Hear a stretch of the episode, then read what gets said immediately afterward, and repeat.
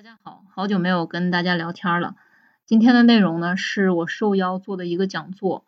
那缘起呢，是我儿子学校一个十二年级非常有才华，大家又非常喜欢的一个男孩子，因为抑郁症自杀了。啊，那希望呢，今天的讲座对大家能够有所帮助。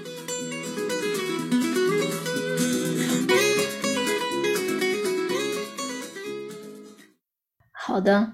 嗯，那今天呢，我想讲的几个内容哈，因为我本身是一个孩子的母亲，同时呢，我又就是我平时的客人里面呢，有一些青少年，然后当然更多的是成年人哈，在这个接触成年人的过程当中，多半会谈到自己的原生家庭对自己的影响，所以今天呢，我也想借这个机会，从这样的一个角度呢，啊，去做一个分享，就是哪些事情其实对于我们的孩子来说是非常有影响的。啊，我们的亚洲文化呢，确实它有一些很啊，确实有一些它很独特的地方哈。就是总体来说，啊，找我来做咨询的家长呢，大部分都属于推土机家长。大家可能听说过这个词哈，就是说，凡事都把孩子眼前的障碍扫得清清楚楚的哈。这个对孩子其实是有非常大的一个影响的。那今天的这个内容呢，我想设计这样的几个部分。第一个呢，就是失去它本来就是人生的一部分。第二个呢，就是。呃，一些同孩子探讨死亡的一些 ideas。第三个就是如何尽早的发现孩子他有一些心理的状况、心理的问题。然后第四个呢，就是如何陪伴孩子面对失去、压力以及生活当中其他的挑战。第五个呢，就是哀悼的七个阶段。这个哀悼的七个阶段，我之所以分享呢，就是希望大家能够在在观察到孩子，包括自己的时候，去明白，其实我们这些反应都是非常的。呃，正常的哈。刚才呢，Sharon 已经介绍了一下我。啊，那我在一四年的时候呢，就开始在多伦多做亲子培训，然后呢，一直到现在，所以总是就是有有很就是接触过很多的家长。那包括我在呃国内的这个平台做的温柔坚定做家长的这个课程呢，也有几千人就是呃购买这个课程啊，然后呢，也给了我很多的这种就反馈。其实呢，我的一个总结就是，其实做家长是很容易的，它并不难。但是难的是我们做人是很难的。我们做一个什么样的人，其实我们就是本质上就是一个什么样的家长。失去它本身就是我们人生的一部分。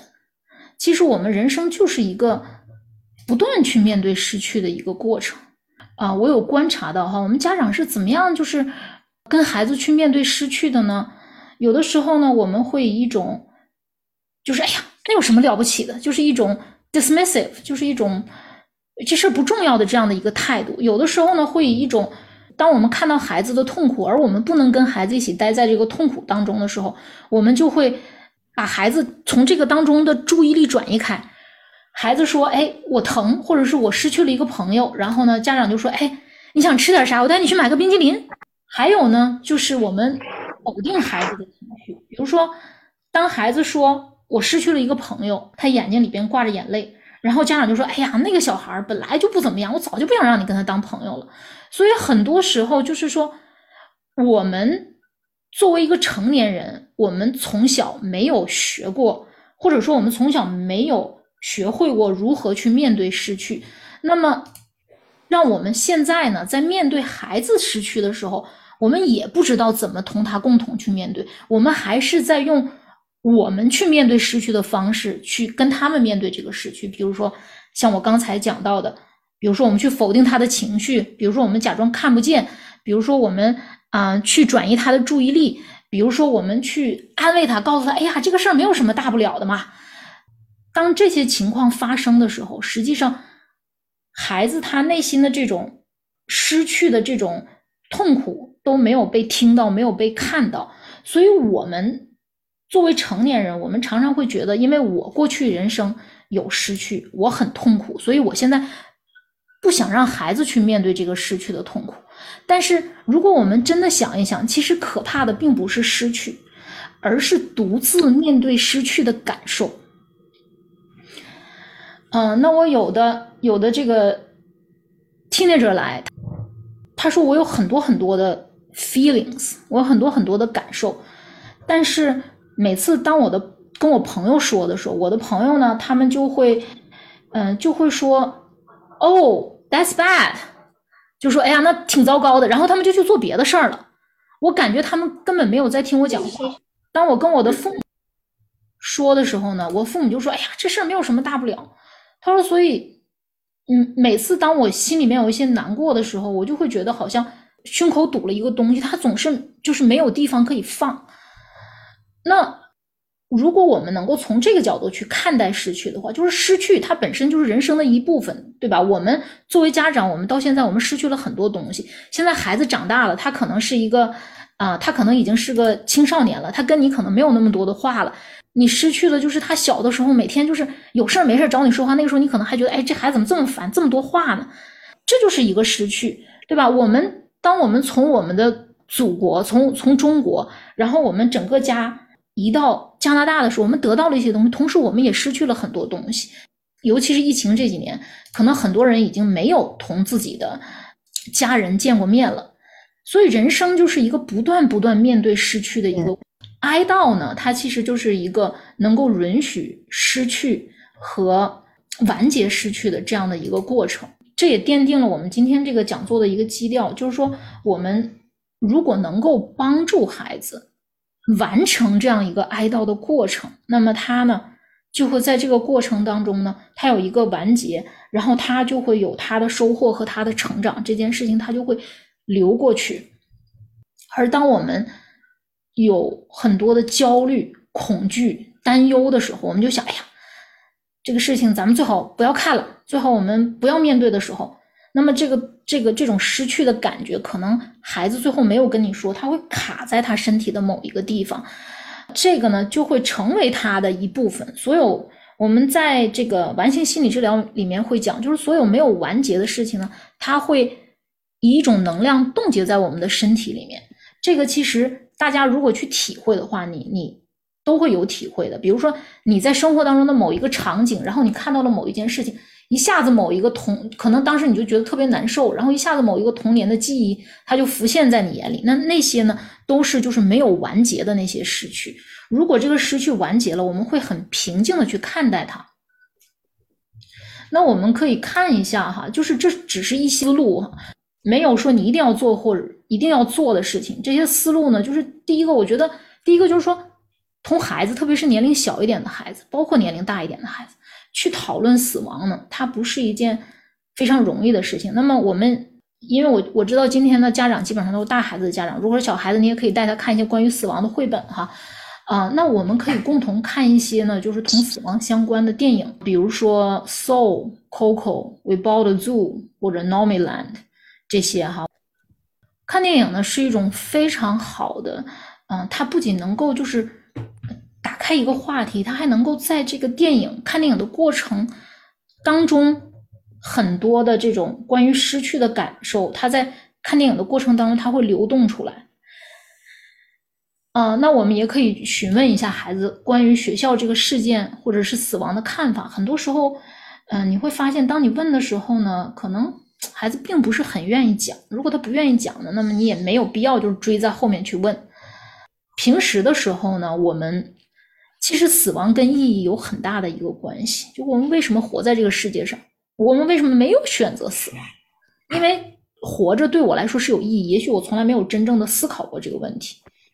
平时的时候呢，我们就可以比如说看一些电影，或者是生活当中有一些事情，或者吃晚餐的时候发起一些关于死亡和意义的话题，然后跟孩子聊一聊啊。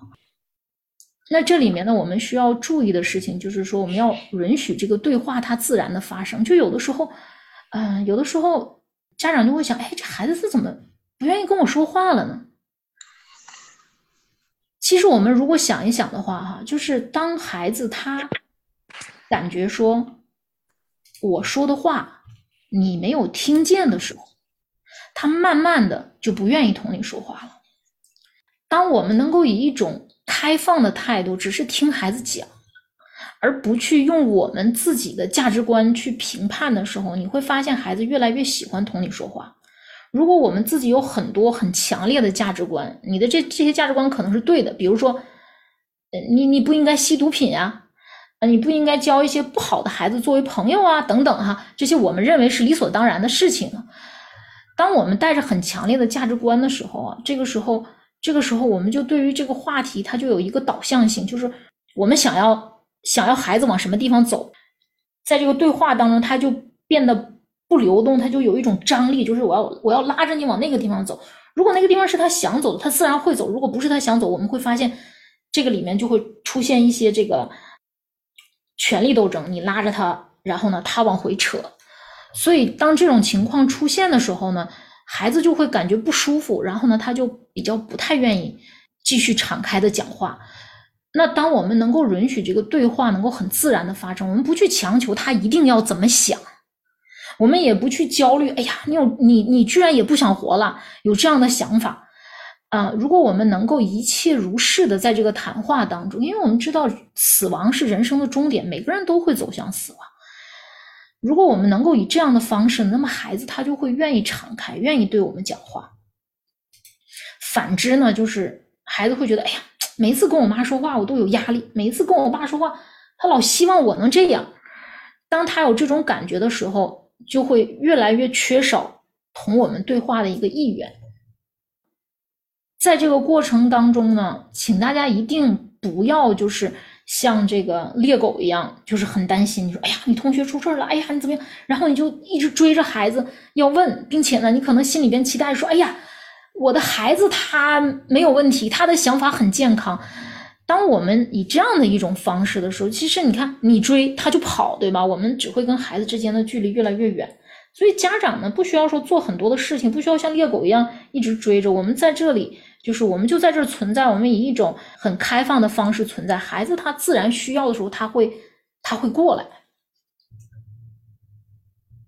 那么我们如何发现孩子的心理问题？哈，其实发现孩子的心理问题呢，说容易也容易，说不容易呢也不容易。就是要看你跟孩子之间是一个什么样的关系。如果你跟孩子之间有一个非常安全的、很连接的一个关系，孩子他发生什么样事情，他最近一段时间不高兴，他饭吃的不好，然后他说他睡得不好，或者他跟朋友吵架，他都会跟你讲，对不对？如果说孩子的这个门早早的跟你向你关闭了，那么你就会发现，你想要知道他究竟是。什么样的状况，其实你是非常难以了解的，因为他每天都是差不多是一个样子。但是孩子呢，其实在这个跟家长啊切断连接之前呢，其实他有非常非常多的信号在寻求帮助。比如说他的愤怒，当我们作为家长能够承接孩子的愤怒的时候，他就会觉得这是一个安全的地方。我也有一些这个青少年的家长哈，他们就觉得，哎呀，我家孩子都已经抑郁了。那我是不是就是说话得特别小心呢？我千万不能伤到他呀。有些话就是是不是太重了？那我是不是不能对他说 no？我们可以感受一下，一个孩子如果他有一些状况，那么他是在一个很困惑、很不稳定的一个状态哈。如果我们感受这种不稳定的状态，那么他需要的是什么？他需要的是一个稳定。所以当他愤怒的时候，他推你，你晃一晃，你又可以站起来。或者是当他悲伤的时候，他发现他的泪水没有淹没你；当他封闭自己的时候，他发现你始终是对他敞开的时候，这个时候，孩子心里面慢慢的会生发出一种我所经历的事情，它并不是灾难性的，因为我的泪水并没有将我的妈妈或者将我的爸爸淹没，他们仍然可以过他们的生活。那么这个时候，孩子会感觉到周围环境的一种稳定性，他慢慢的会在这个环境当中站稳脚跟。那另外一种情况就是说，如果孩子有愤怒，这个家长呢比他还愤怒；如果这个孩子悲伤，这个家长更加悲伤，而且这个家长因为孩子的悲伤还变得非常的焦虑，每天都问你好没好啊，你好没好啊？那这个时候，其实孩子他的那个状态就会更加的晃动，他更加的无依无靠。他更加的没有办法稳定到他自己。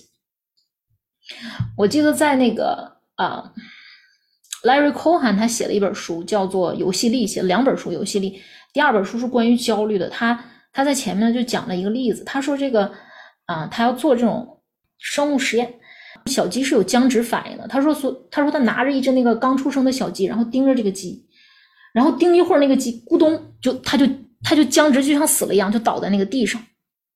过一段时间呢，当外界没有什么危险，这个鸡扑棱一下就起来，然后它就它就开始到处溜达。当他同时盯着两只小鸡，然后这两只小鸡都进入僵直状态，都咕咚一下倒下。这个时候，这两只鸡爬起来拍拍翅膀那个时间，比这个一只鸡倒下拍拍翅膀翅膀的这个时间要长很多。就是我们能够看，你看鸡都已经，它都已经进入僵直状态，它都已经没有没有感觉了，但它仍然知道它旁边有一只鸡也不行了，所以它起来的就就会花更长的时间。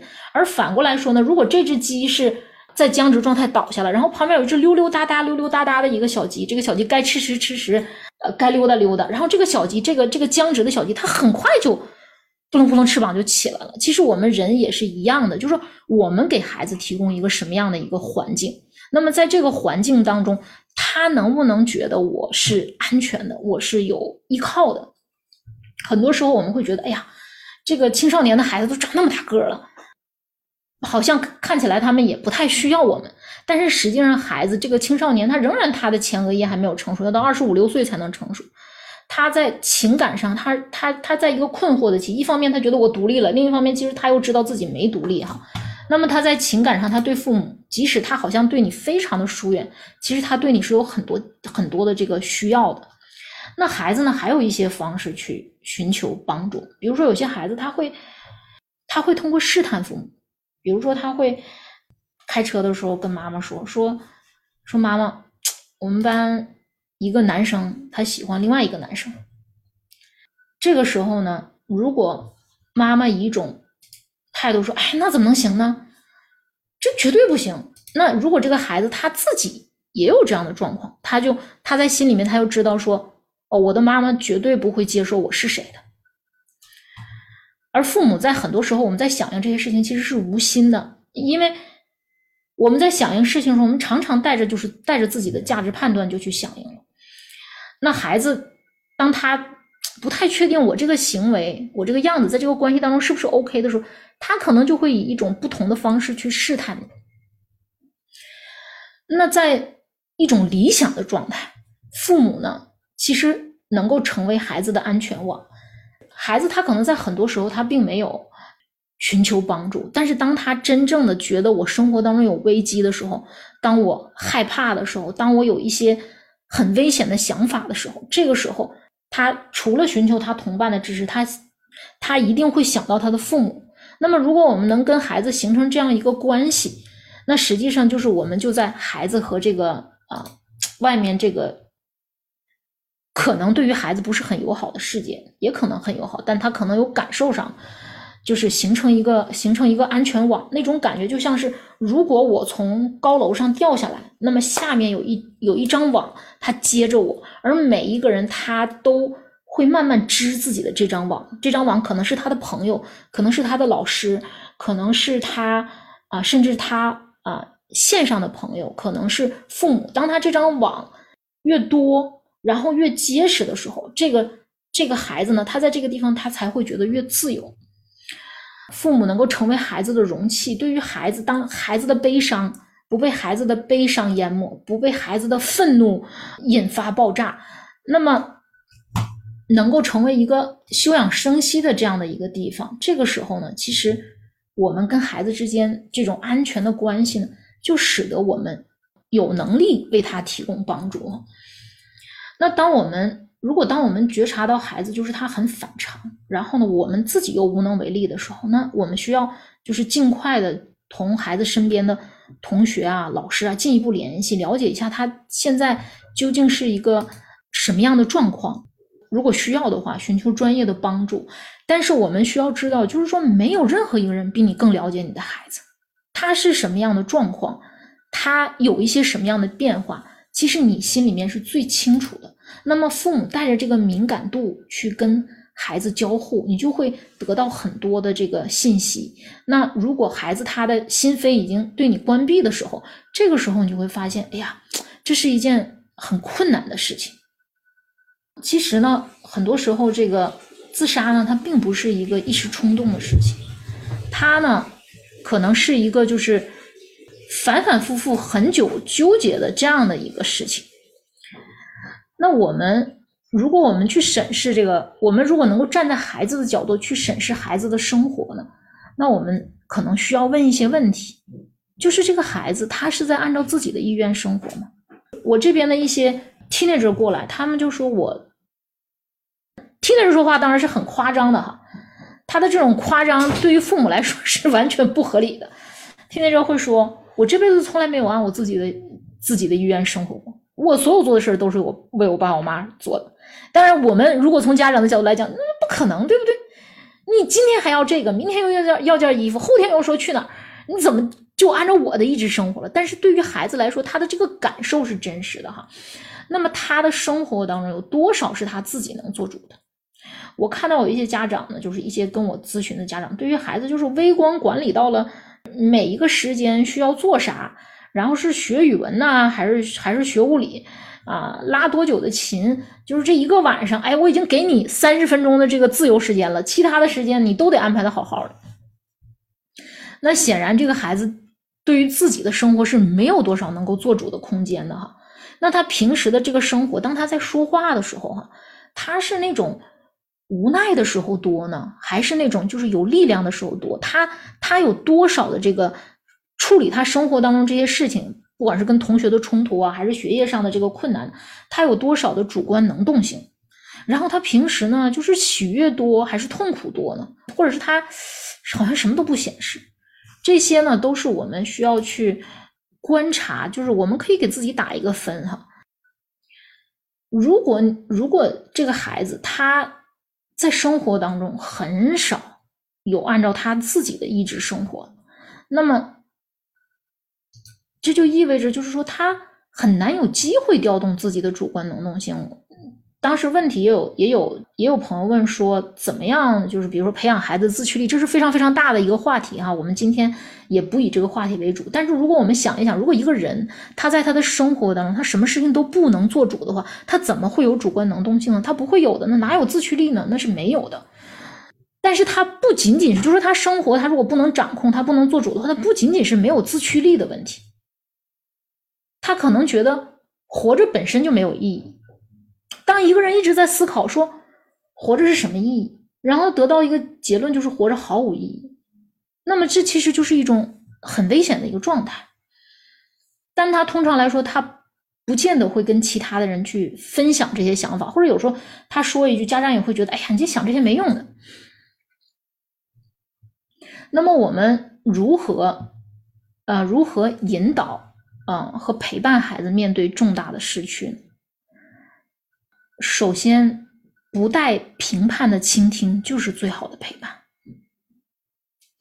当一个人在失去的时候，能够被听到，这个时候他内在这个卡顿的能量就开始流动，然后悲伤就开始释放，他就能从哀悼的一个阶段。进入到下一个阶段，而有的时候呢，这些当我们这这些哀悼无处可去的时候，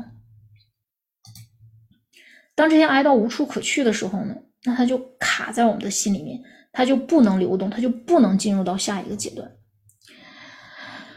那我们不要做的，就是我们不要去劝说、安慰，不要去说教，不要去回避，不要去催促，啊。有几个家长都说孩子就是，嗯，那这个呢，就是我的回答，就是我们其实只要在旁边倾听就好了，而且就是有的时候孩子他在刚开始的时候，他需要经历一段时间，就是他不能用语言去表达自己的悲伤，然后他需要一个人安静。这个时候呢，我们只要允许他安静就好了。他要哭，你就让他哭。这个阶段可能要。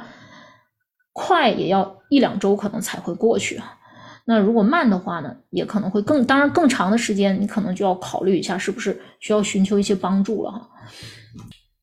但是就是说，现在孩子想一个人待着，然后他哭，然后他很难过，甚至他有的时候就是说，因为可能因为没有什么事儿，然后就觉得很愤怒，这都是很正常的哈。那我们需要呢，就是给他们一些时间，然后相信他们是有能力处理好自己的事情。我们带着对他的那个爱和信任，然后告诉他说：“如果你有需要，你随时可以找到我。如果你想说的话，我就很愿意听。那这就可以了。我们不需要追在他后面，想着如何帮助他呀，我该做点什么呀。很多时候，其实无为就是最好的有为。那我们自己，或者说孩子自己，如何去面对他的失去？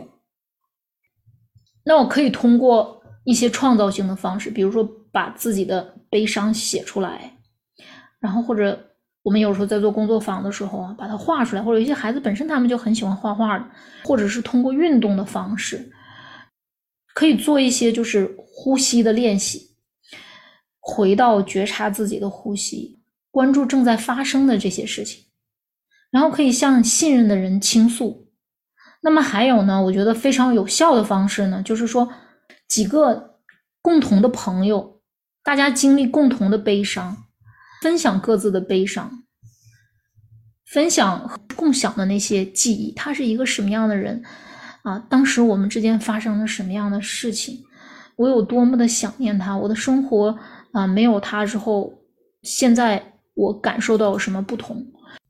包括想对他说的话。嗯，再有一个就是跟他告别的一个仪式，我们可以慢慢的去完成这个 cycle，这个循环，去完结这个哀悼的一个过程。那么当然，如果如果这个状况持续了很久哈，那么就需要去寻求一些专业的帮助。有的时候孩子会卡在这个哀悼的某一个阶段，然后他会他会出不来。那么我们就讲一下这个哀悼的啊。七个阶段哈，第一个呢就是震惊和拒绝承认。这七个阶段呢，其实不是每一个人的这种哀悼都经历了完整的七个阶段，但是呢，这个而且有的时候，比如说几个阶段它是共同存在的。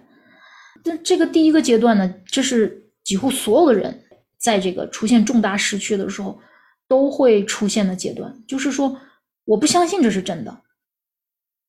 我整个人是在一种非常晃动、非常震惊的这样的一个这样的一个状态。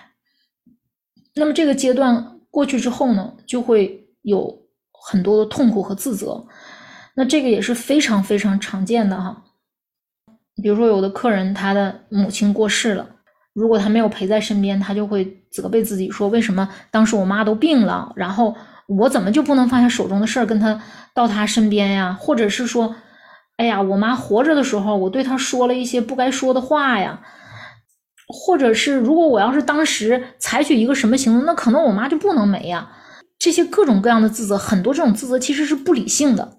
包括他在跟朋友说的时候，朋友也会说：“哎，这事儿不怨你啊。”但是这个自责就是他一直在那儿。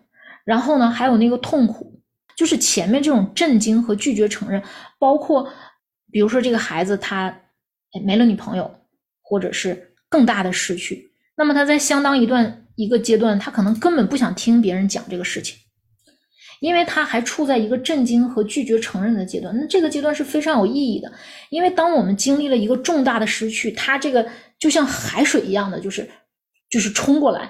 那么我们的求生本能让我们想活着，所以我们能做的事情就是说，没有海水，没有浪，什么都没有，所以我不想听，不想看，不想知道，我不相信。这个时候，他这个震惊和拒绝承认，他为我们最后去接受这个失去提供了一个非常重要的一个缓冲。因为没有这个部分，我们可能当时就被淹死，当时可能就起不来了。那么经历过这个阶段之后呢，后面就是痛苦和自责的这个阶段。我我见的有一些客人啊，可能母亲已经过世十几年了，然后还在自责，还在自责，就是在这个第二个阶段一直就没有出来。这就不是一个很健康的事情哈，然后呢，那么再下面呢，就是觉得愤怒，想要去协商。这种愤怒呢，它是可能是面对任何人的一种愤怒，比如说包括对于这个这个死者的愤怒。就我我妈妈当时，她都知道自己不行了，她为什么不告诉我？有很多的愤怒，它是没有，就它是不合理的，但是在那个阶段呢。可能会觉得有很多的愤怒，或者是会想说：“哎呀，我如果要是不这么做，你能不能把把他送回来？能不能能不能不带他走啊？”那么经历了这一个阶段呢，这个时候的愤怒其实是，比如说他体现在这个青少年的身上，他可能就是各种无缘无故的生气。那么在这个阶段，如果有这样的情况，这是非常非常正常的哈。我们在这个时候就是需要多，不是说他可以随便啊为所欲为，但我们在这个时候就是多多宽容一点，给他一点时间哈。当他愤怒的时候，你就可以跟他说：“我知道你现在还是特别的，你知道还是我，你现在还是特别的痛苦。我我能够，嗯，我虽然不能完全理解你的痛苦，但是我能够感受到你的痛苦。”然后经历了这个阶段之后呢，进入到这种抑郁、反思和孤独的阶段。可能在这段时间呢，就进入到一种既不能前进也不能后退的这样一个非常困惑的一个阶段，非常的痛苦，常常会会体现为什么呢？啊，会体现为无缘无故就又哭了，无缘无故就又哭了，或者是觉得哎呀，活着没有什么意思。没有什么意义，或者是原来喜欢做的事，现在觉得哎呀，没有什么兴趣，就是这种抑郁的这个状态。那么这个其实是我们已经经过了前面的这个三个状态，然后在这个抑郁当中呢，人就会有很多很多的这个想法，而且在抑郁的时候呢，他可能会把身边的这些人呢，就是都推开，你们都离我远一点，不要来烦我。我也不想说话，然后会自己有很多的反思和思考。他可能会想：人生的意义究竟是什么？我为什么活着？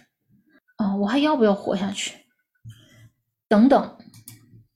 那么经历了这个阶段，下面一个阶段呢，就是一个转好的阶段。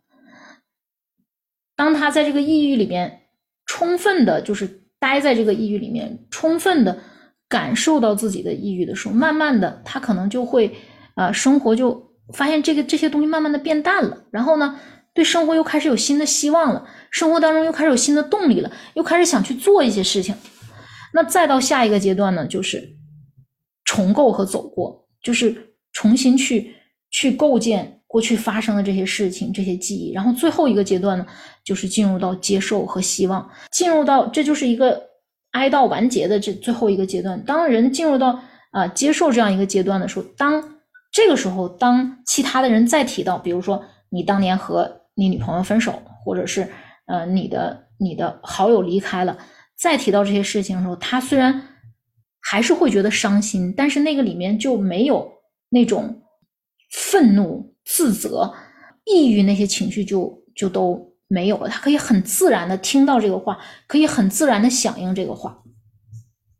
那么这个时候呢，这个哀悼的这个这个这一个 cycle 这一个循环呢就完成了。那我之所以跟大家讲这个部分呢，是因为是为了就是帮助大家去理解，就是我们在面对失去一个健康的面对失去的呃循环是怎么样的。那么你也可以借由这个去。去观察，就是说我自己在一个什么样的阶段，或者是孩子在一个什么样的阶段哈。那我下面呢，就是引用一段，就是一个呃，从母亲离世当中恢复的这个 teenager 所说的话。最后呢，就是当他啊恢复了之后呢，他就说了这样一段话，他说：“我认为整个事件的黄金法则是安全的。”表达自己的感受，找一个你觉得可以舒服说话的人去谈论。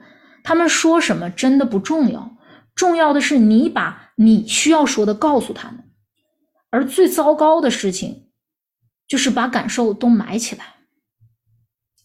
事实是，当我们一而再、再而三，就是我们的人生，不管是孩子也好，我们自己也好，我们生活当中都面临许许多多的失去。可能某一个朋友不知道为什么他就离开你，再也不跟你说话了。可能你曾经你曾经拥有过的一个东西，它就不见了。可能你认为是自己是一个什么样的人，在后面的这个生活当中证明，其实你并没有这样的天赋等等，非常非常多的失去哈。那么这些失去，无论大无论小，它对我们来说都很重要。那最糟糕的事情呢，就是把这些感受都埋起来。而当我们不断的把这些感受都埋起来呢，当它天长日久的时候，就会转变成抑郁。啊，那他继续说，他说我写了很多诗，帮助我走过一些哀悼的过程，也帮我表达了一些感受。这是他整个在这个母亲离世之后，整个哀悼的这个过程当中所做出来的一个总结。那最后呢，我就是我想说，其实每一次对失去的哀悼，它都给予我们对于生命更深理解的机会，让我们的生命更加深邃、更加平静、更加有担当。我记得家族系统排列师海灵格说过，他说：“一个从来都很快乐的人，他们他们的生活又有什么意义？他们没有。”深度，他们没有经历过痛苦，他们没有经历过人间的苦难，他们的人生是有很大缺失的。所以，我想每一次失去，我们都可以把它当做一次帮助我们更深的重新看到自己、重新看到孩子的一个机会。当我们能够在这样的一个人跟人在痛苦当中是很容易连接的。如果我们能够有这样的一个机会，能够重新同自己的孩子去建立一个连接，然后能够打开生命的窗口，能够打开生命的深度，这其实是一件非常有有意义的啊一种体验。那么，时间和爱会疗愈一切。我们所需要做的事情是把孩子的问题还给孩子，把自己的问题留给自己。那么，一切他都会向着他所需要的方向去前进。那我希望大家记住这句话：就只有学生愿意学的时候，老师才有机会教；只有其他人他人愿意倾诉的时候，我们才有机会倾听。最后呢，我想我节选了这个萨提亚的一段诗，想送给大家。然后，如果大家还有什么问题呢，也欢迎，或者是有什么想要讨论的，也欢迎大家提出来啊。啊，弗吉尼亚·萨提亚呢，他是家庭治疗的大师，最早做家庭治疗的这个，最早做家庭治疗的人哈。那他也有萨提亚疗法，大家应该很多人可能都了解了。那么这首诗的名字呢，就是“如果你爱我，请你爱我之前，先爱你自己”。这是这个诗的前面一段的节选。如果你爱我，请你爱我之前，先爱你自己。爱我的同时。也爱着你自己。你若不爱你自己，你便无法来爱我。这是爱的法则，因为你不可能给出你没有的东西。你的爱只能经由你流向我。若你是干涸的，我便不能被你滋养。若因滋养我而干涸你，本质上无法成立，因为。剥削你，并不能让我得到滋养；把你碗里的饭倒进我的碗里，看着你拿着空碗去乞讨，并不能让我受到滋养。牺牲你自己来满足我的需要，那并不能让我幸福快乐。那就像你给我戴上王冠，却将它嵌进我的肉里，疼痛我的灵魂。好的，那我今天的分享呢就到这儿哈。大家如果有什么问题的，或者是嗯有什么想要分享的呢，欢迎大家在这个嗯开麦呀，或者在聊天栏里边都可以哈。谢谢啊，端姨啊，我已经回到家了。对，嗯，谢谢你这个精彩的分享，后面的这个诗歌也嗯很多，我们可以慢慢去。感受的一些东西，字里行间，呃，那现在我看到今天晚上有很多家长都参加了，我们现在在线的有八十多位家长。我们说的今天是一个分享会，所以端怡呢，她是在非常短的时间之内，我是这个周末星期天才给端怡打电话，然后端怡立马呢就担起了这个责任，她觉得这件事情非常的重要，所以在她百忙之中呢挤出了这个时间啊来给我们做这个分享，啊，我觉得。在这么短的时间之内，端倪可以这么全面的把我们最关心的这些问题都涵盖到，呃，真的非常的不容易。谢谢你，端倪。